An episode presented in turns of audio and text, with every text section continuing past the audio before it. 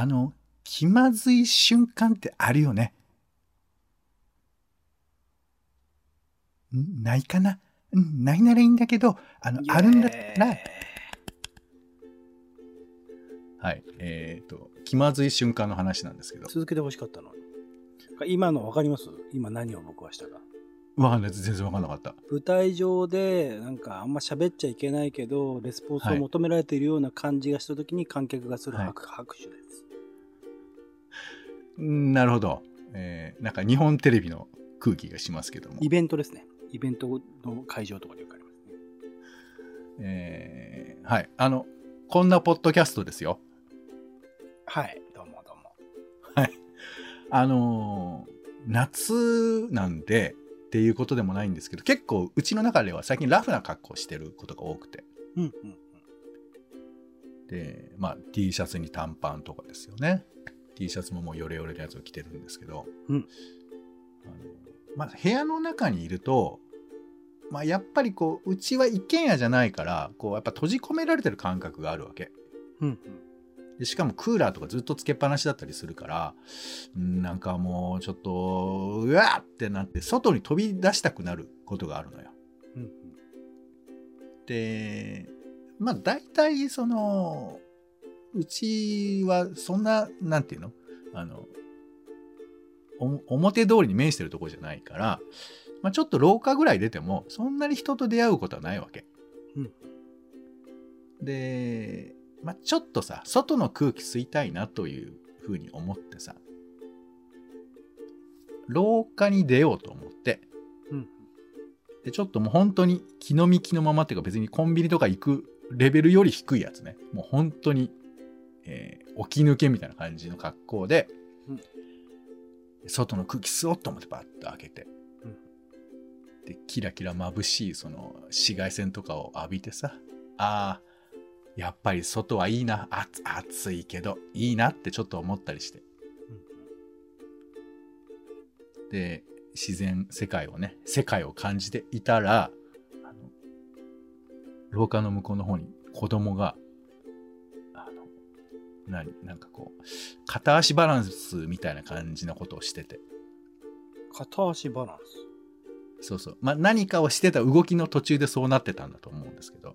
うんでその片足バランスしてる、えー、五分狩りぐらいの子供かな？が、俺と目線が合うわけ。あら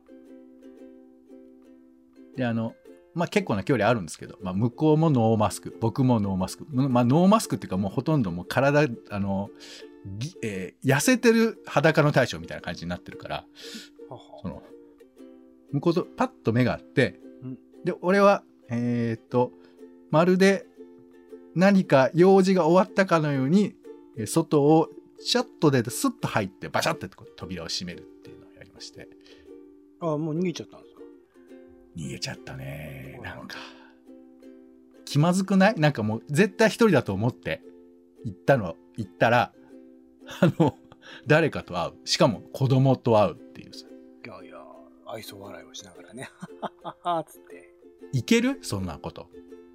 いやさすがに逆に逃げたら通報されると思いますけど、だはい、に、あの、通報、あんた何でもすぐ通報って言うけど、子供を見たら逃げたやつがいたっつって。通報される気がします。お俺が家から外にちょっと出て入ってるだけだから、ちょっと、あんた、あ逆にやばいと思いますけど、まあ、怪しい、だいや、だから、ギリギリ、ギリギリ、逃げたように見えないように、おー外はこんな感じなんだ、あ、雨降ってないな、うん、戻ろう、みたいなことを、えー俺の中では、あの、叫んでる風に戻ってるってなるほど。ことね。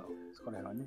自然に。そう、そうそう、自然にやったつもりなんだけど、子供は俺を見て何を思ったんだろうかなっていうね。そうっすね片足バランスですからね向こうはそうそうそう。多分、あの、ほとんど、あの、蚊みたいなもんだと思ってると思いますけどね。ブーンぐらいな。叩いてやろうか叩いてややらないでややろうか まあ、そう、オレンジさんはそう思うのかもしれないけ通ど、まあ通報してやらないでやろうか大したものじゃないぐらいなね、意識なんじゃないかなというふうに思う。まあ、はい。そんな夏の一風景でございまいいですしたけども。ね浮かびますね、い や、そんなに良くないでしょ。えー、はい。ありがとうございます。ということで、友達食は夫婦のちょっとした雑談から、Twitter の投稿のネタの種など、直接役には立たないけれど、あなたと一緒に拾いたい種ラジは、世の中のいろんな種を探すポッドキャストです。毎回街中を歩いた話から、えーニュース、イベントなどの話など様々な種を拾っております。お相手はカルチャー中毒者のオレンジさんとどうもお天気さんポニーのポンの2人です。よろしくお願いしますお。願いします。はい、ということで週の始まりはおしゃべりの練習は種枕です。はい、えーいろんな種をね、巻きますので、皆さんも好きなものを拾っていただいて育てていただければなと思います。さあ、まずは先週気になったニュースの話、枕なニュースですが、なんか先週気になったことありますか、オレンジさん。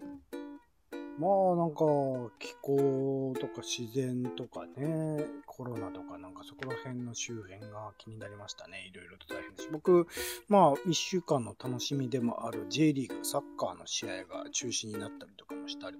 割にはなんかあんまり僕のね住んでるエリアではその台風の実感とかもなかったりしたので、なかなか悩ましいな。まあ、もちろんね、あの安全面とか交通アクセスとか考えると中止にするのが正解だったんですけど、えーまあいろいろとそうですね、あったなって感じですね。うんうちはさちょっと扉扉窓を開けてたらあのものすごい雨であの水たまりできちゃったそれ逆になんで窓開けてたんですか？いやいやちょっと換気ぐらいなもんで。いやだからそんな窓を開けてて水がそこまで入ってくると思わないじゃない。台風っていうと大体閉めるもんだなと思ってますけど、そうなんだな。うん。はい。こんな感じでポッドキャストやっておりますが。また、また 繰り返してる。はい。さあ僕が選んだ枕なニュース3つ。まず1つ目です。氷河期人類の足跡偶然発見アメリカのユタ州ということですね。AFP 通信のニュースです。アメリカ西部ユタ州の砂漠で氷河期の狩猟採集民のものとみられる足跡が偶然発見されたそうです。はい、1万2000年前以上の足跡ということですね。はい、足跡が発見されたのはユタ州の干上がった川底だそうですよ。はい、でお二人が、えまあ、昔からそこに住んでる人の、えーものを探す探しに調べに行ってたら見つかったそうでこれねすごいんだよねはっきりと分かる大人と子供の足跡が88個あったと。88人というよりは、その人たちが88個って感じなのかな。そうだから88人まあだって足跡だからねいきなりそのポンって上からスタンプみたいに1人がつけるわけじゃないからまあ何人なのかまあでも88個見つかっただけでねそこに来るまでの足跡もあるわけでしょうから、まあ見つかったのが88個ということですよね。はい。この見つかった人は人間の裸足の足跡でした。浅瀬の泥の層を歩いたようで足を引き上げたところに砂が入り込み完全な形で残っただから泥だったから残ったっていうことなんでしょうねこれおそらく、泥と砂でね、うん素材が違う。えーなんかこの人間の足跡っていうことがさまあそれ自体も象徴的じゃない？なんか人類の一歩みたいなことにもなんかつながっていく気もするし結構こういうのが情報として役立ったりするんだよねおそらく。ね、なんか貝塚なんかも、まあ、単にゴミ捨てただけでしょみたいな感じがするけどそのゴミが当時何食べてたかっていうことが分かったりだとかもするだろうしこの足跡も人間がどういうふうな歩行をしてたかっていうことを計測することがきっとできるんじゃないかな。あの体重のバランスだとかね歩くスピードとかあとまあどういうふうなコミュニティを作って、えー移動してたかとかなんかそういうことも分かりそうな気がするからちょっとこの足跡は注目したいなというふうに思いますね。はいそして2つ目です。えー香港過去最大の人口減コロナ対策や政治統制で流出加速化ということですね。CNN のニュースですが、統計当局の発表によると、香港の総人口は741万人から729万人に減って1.6%減少となったということですね。人数的には、えーっと、去年が8万9200人離れた人がいて、で、今回は11万、あ、去年というか2年前だね。2年前は8万9200人で、今回は11万3200人ということだそうです。うん。で、まあ、当局的にはいろいろ、まあ、意向はあるんだと思いますけど、やっぱりこの政治体制の変更みたいなこと、まあ、大きな弾圧とかっていうことが影響があるんじゃないかなというふうに思いますが、この、移住って一口にさ、言っても結構難しいなって思うんだけど、うん。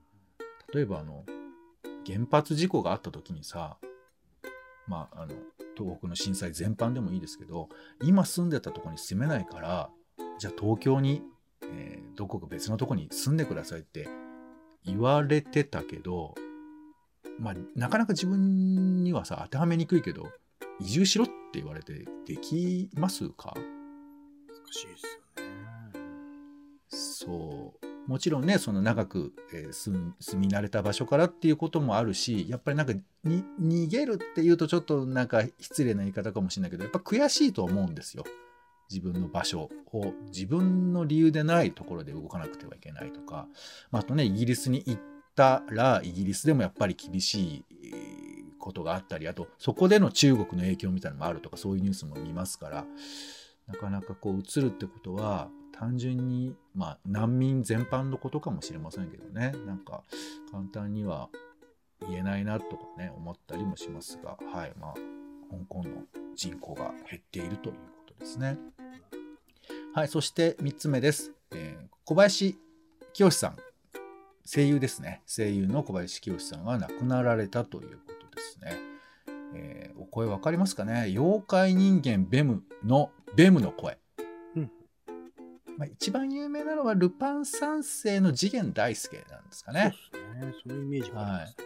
そう。で、結構さ、あの、ニュース番組とかバラエティ番組とかでもナレーションをしてた記憶がはいはいはい後年はね、特に思ってましたよ。そうそうそう。テレビタックルとかでもよく声やってた気がするな。なんかテレビタックルの記憶はもうほぼないですね。まあまあまあいろんな番組でね。こうだからバラエティとかで小林さんの声とか聞くとうわなんか贅沢だなって僕なんか思っちゃってたよね。うんそう。なんかやっぱり、えー何？ルパン三世に至っては50年次元だったんだって。デフォルト若い頃からそういう声だったんですね。そう。いやだからやっぱプロってことだよね。その若い時の、えーやった声の役をそのまま今でもできる。まあ無論ちょっとねいろいろ変化は多少あったと思うんですけどでもすごいよね。アムロとかもさずっとアムロだなとか思ったりもするし。声優さんのね仕事ってすごいなと思いますけどまた印象的な声の方が亡くなってしまったなということではありますが。はい。はい、ということでございます。では、続いて枕なトピックス。先週話したくなった話題です。はい、3つありますので、オレンジさん選んでみてください。はい、まず1つ目です。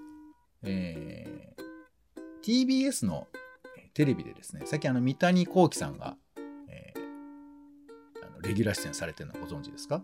はい。安住紳一郎さんというやつですね。はい。たけしさんのやつですね。はいそうそうそう。で、この中で語られてたらしいんですけど、三谷幸喜さんが勧める読書感想文の書き方。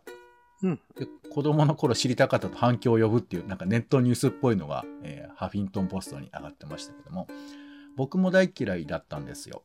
作文は好きなんですけども、読書感想文となると何を書いていいかわからないし、あらすじとかもめんどくさいし、なんでこんなこと書かなくちゃいけないんだと思ってという話を経てですね、うんえー読書感想文のポイントは、あらすじは不要、どう思ったかではなく、どう変わったかを、まあ、書くといいんじゃないかということをおっしゃってたようなんですけども、はい、あのやっぱりね夏ですから皆さん夏休みの宿題結構頭抱えてらっしゃると思うんです。なので、えーお子さんがね。先輩世代のオレンジさんからえー夏休みの宿題のやり方ね私はこうやってましたっていうのをねぜひお聞きしたいまああの読書感想文でも構いませんしね聞いてないと思いますけどね。はい。いやいやおこ、そのお子さんとかね、友達とかね、そういうそういうことをね。はい。そして2つ目です、えー、私の夏の思わぬ出会いのやり方ということで、えー、ピーチアビエーションっていう、まあ、格安航空会社があるんですけど、ここが、行き先を選べないチケットを取るっていう、そういうサービスというか、まあ、企画をやってるんですよ。うん、5000円で、えー、まあ、なんかくじみたいな感じ、なんかガチャガチャみたいな感じなのかな。で、それを引くと、えー、カプセル型自動販売機と書いてますね。えー、日本全国11カ所の行き先、札幌、えー、女満別、釧路、関西、福岡、大分、長崎、宮崎、奄美、那覇、石垣、ちょっと偏ってる感じもしますが、ここにランダムに行き先があって、それを引いたところだけ、あの、安く行けるっていうやつらしいんです。だから行き先決めずにチケットだけ買うってことですよね。で、これで旅をすると。で、さらになんか企画的には、えー、行った先でこういうことしてくださいっていうミッションもなんかセットでついてくるらしいんですよ。で、そのミッションちょっとやると、まあいい、ちょっといいことあるみたいなことだと思うんですけど、まあそういうのがあってな、さらにこの 面白いのは、これを売ってるのが宝くじ売り場で売ってるらしいのね。そうそう。例えばその、えー、西銀座のチャンスセンターとかなのかな？八重洲地下街とか。あと立川とかねそういうところで売ってるらしくてまあまあいろんな都合もあってそうしてるんでしょうけどなんかちょっとそのチャンス感というか博打感みたいなところがあってなかなかランダムでねあの石垣行こうとかそういう風な気持ちにならないですしまあ割と安価で行けることもあるのであこれちょっと面白いなというふうに思ったりしたんですけど、まあ、夏とね、言うと、またオレンさんがいろいろ言われるかもしれないけど、まあ、なかなかランダムな旅ってできないので、えー、どんな方法でえ意外な出会い、意外な旅をできますかなんかやり方知ってたら教えてくださいということですね。はい。そして、ちょびっと重めでございますが、非暴力抵抗こそが侵略から国民を守る非武装の精神で戦争の根を立て、えー、相田和弘と語るというですね、これ、ウェブ論座朝日の、えー、記事ですよね。で、この方がおっしゃっているのは、相田さん、相田監督ですね、映画監督の相田さんがおっしゃっているのは、えー、非暴力、不服従の抵抗が最も有効なのではないかということなんですね。なので、えー、ウクライナのやり方はウクライナのやり方であるとは思うけれども、もし日本がこういうふうな状態、近い状態になってしまったとしたら、えー、武器を持って対抗するのではなくて何て言うかなこうサボタージュだとストライキだとかそういうふうなことで対応していくこともうそれを徹底することが良い、まあ、選択として選びたいことだというふうな主張なんですね。でこれはちょっと結構難しい話なので読んでいただければいいなと思います。あのこの中にはガンジーの話とかえー、ジン・シャープっていうその、えー、この非暴力行動研究家の方の話とか出てくるんですけど、なんていうかな。戦争に対してどうしたらいいかっていうのは、結構自分を当事者として考えるのと結構難しいことだなというふうに思っていて、この話っていうのは、じゃああなたどうするのって言われた時に、うーん、そう、結構留保してたことだなと思って、ちょっとこういうこと考えといた方がいいのかなってちょっと思ったりしました。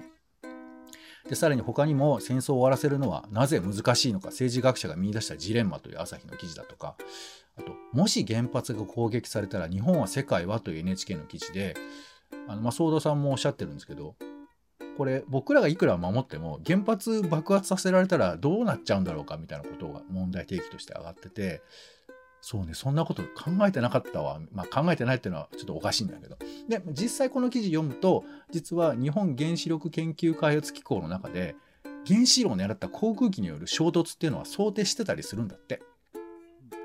まあ、みたいな記事が載ってたりするんで、まあ、その辺も見つつなんですけど、まあ、これね、簡単ではありませんが、私の戦争の、戦争に対する向かい方、はい。これは多分経験ないと思いますんで、他とはちょっと難易度違うと思いますけども、今どう思ってらっしゃるかっていうふうな話でいいと思いますが、はい。そんな3つ、私がどう思ってるかという3つですね。はい。いかがでしょうか？じゃあ、夏の思わぬ出会いのやり方にしましょうかね。おおはい。僕はそれこそ、あのー、47都道府県を回るっていう旅人ニート期間というね、期間があって、はい。名付けてるんですね。はい。いろんなあー交通手段で行っていたんですけど、うんなんとなくその、ある程度の制限、それこそ僕の場合は47都道府県だし、もしかしたら人によってはアジア、東アジアとか、ある種のこのカテゴリーを決めて、その全てに一通り行くんだって思ったりすると、なんかうん自分でも思ってもいなかった、なかなかそこの場所に行きたいと思う理由がない場所みたいなところにも行く理由の一つになってくるのかなって。で、実際、それで行くとなって調べてみると魅力的な場所、面白い場所っていうのはそのエリアにはあったりするので、なんかそういう一通りのカテゴリー、一通りの地域みたいなものを全部回るみたいなやり方っていうのをちょっと考えてみるともしかしたらいいかもしれないですね。それでなんか網羅する形になるかもしれないですね。うん最近ちょっと減りましたけど、あの、スタンプラリーとかはもうそういう、あの、意味合いありますよね。うんうんうんうん。あの、スタンプを集めに行くためだけに行くから、本来は全然用事がないし、縁もゆかりもないような駅とかに、まあ行くことが、まあ、機械的に生まれるみたいなことがあって、うんうんこういう意味では確かにそうだね。なんか網羅するっていう風なことを決めると、多分山手線全駅降りるとかって決めたら、面白く面白くないに関わらず、その大きな目的のために、えー北千住、北千住は行くか。どこ行かないかな。えー行かない駅っていうとどこだろ何線でですか？う。山、今山手線。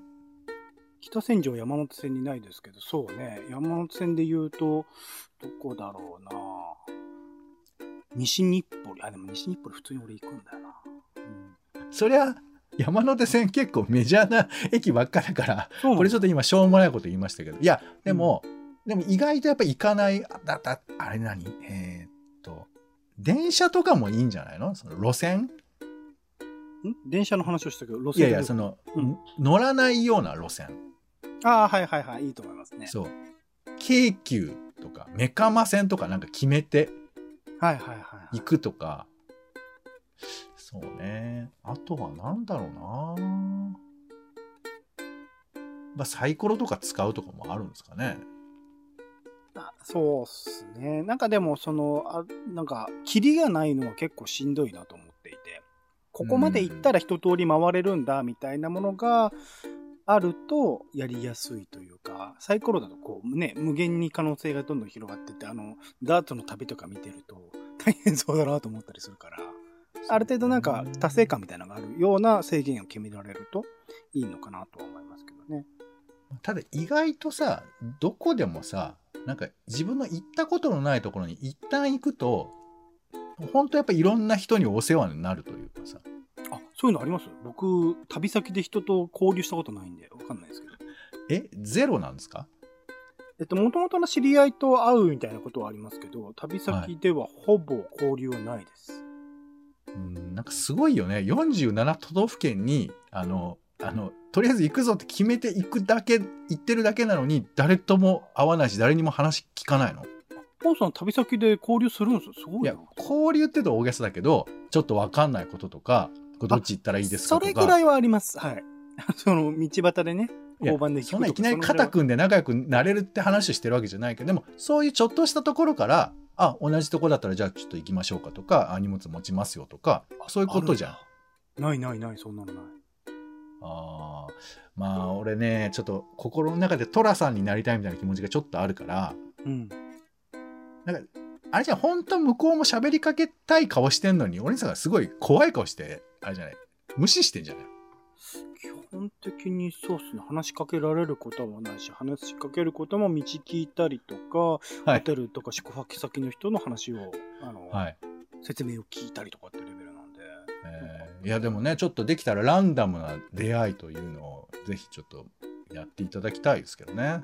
うんはい。ということで、まあ、あの好き好きでございますが、皆さんも、えー夏にね、まあ、関わらずですが、えー思わぬ出会い、旅のきっかけを探していただいてはいかがでしょうか？なんか、やだな、すごい、すごい気持ち悪いですね。はい。こんなインディーズ番組でやることじゃないですけども。はい、ありがとうございました。では最後に枕の予定です。今週の予定を先取る枕の予定いきましょう。8月14日日曜日は、えー和歌山市長選挙公示、パキスタンの独立記念日、イギリスから独立ですね。そしてグリーンデー、韓国のグリーンデーですね。8月15日は、えー終戦記念日、敗戦記念日、全国戦没者追悼式。戦没者を追悼し、平和を記念する日。はい、いろんな見方があると思いますが、ちょっと思い出してみましょう。1945年8月14日、政府はポツダム宣言を受諾し、翌15日の正午、昭和天皇による玉音放送が流れ、日本は無条件降伏したと国民に伝えられたということですね。はい。あと、刺身の日だそうです。8月16日は月遅れ盆送り日だそうです。それからドミニカが、えースペインから独立した日ですね。あと電子コミックの日。8月17日はインドネシアの独立記念日、えーオランダから独立をしたそうです。これ1945年のことなんですけど、日本がインドネシアに侵攻して、まあ、軍政下において、日本がインドネシア独立させようとしてたんだって。で、これが8月19日のことだったんですけど、まあ、目標ね。だけど、その前に日本が降伏しちゃったから、えーこの独立が保護になって。だけど、これを恐れて、まあ、保護になっちゃいかんっていうんです。この当時の大統領のスカルノが独立宣言をした。だけども、オランダと独立戦争をすることになっちゃったみたいな、そんな話があるみたいですね。はい。それから8月18日は米の日。なんで米の日なのかは8月18を漢字で書いてみてください。8月19日はバイクの日、それから俳句の日だそうですね。8月20日は親父の日、交通信号設置記念日だそうです。1931年に銀座に、設置されたそうですね。NHK の創立記念日、エストニアの独立回復記念日、はい、エストニアはソビエト連邦から分離独立、1991年のことだそうです。8月21日はパーフェクトの日、女子大生の日、献血の日。献血の日、これ1964年のことなんですけど、今まで、えーと血を売る、まあ、それを買い取るって仕組みがあったんだけど、なんかね、どんものすごく売る人がいて、結晶が薄くなって、なんか黄色くなっちゃったみたいな。まあ、質の良くない血液がいっぱい売られてたということで、これからは献血による確保すると、まあえー閣議決定されたそうですよ。はい。といった1週間でございます。では、今週使いたい枕をレンさん、お願いします。そうですね。足跡とかでは難しいので、じゃあ小林清さんにしましょうかね。小林清さんを、はい、忘れないということで。はい、えーありがとうございます。といったところで、種ラジの種枕は以上です。お聞きいただきありがとうございました。お相手は、これからは廊下に出るときも、えーシャツぐらいは着ようかなと思います。ポンとオレンジでした。種ラジ、また。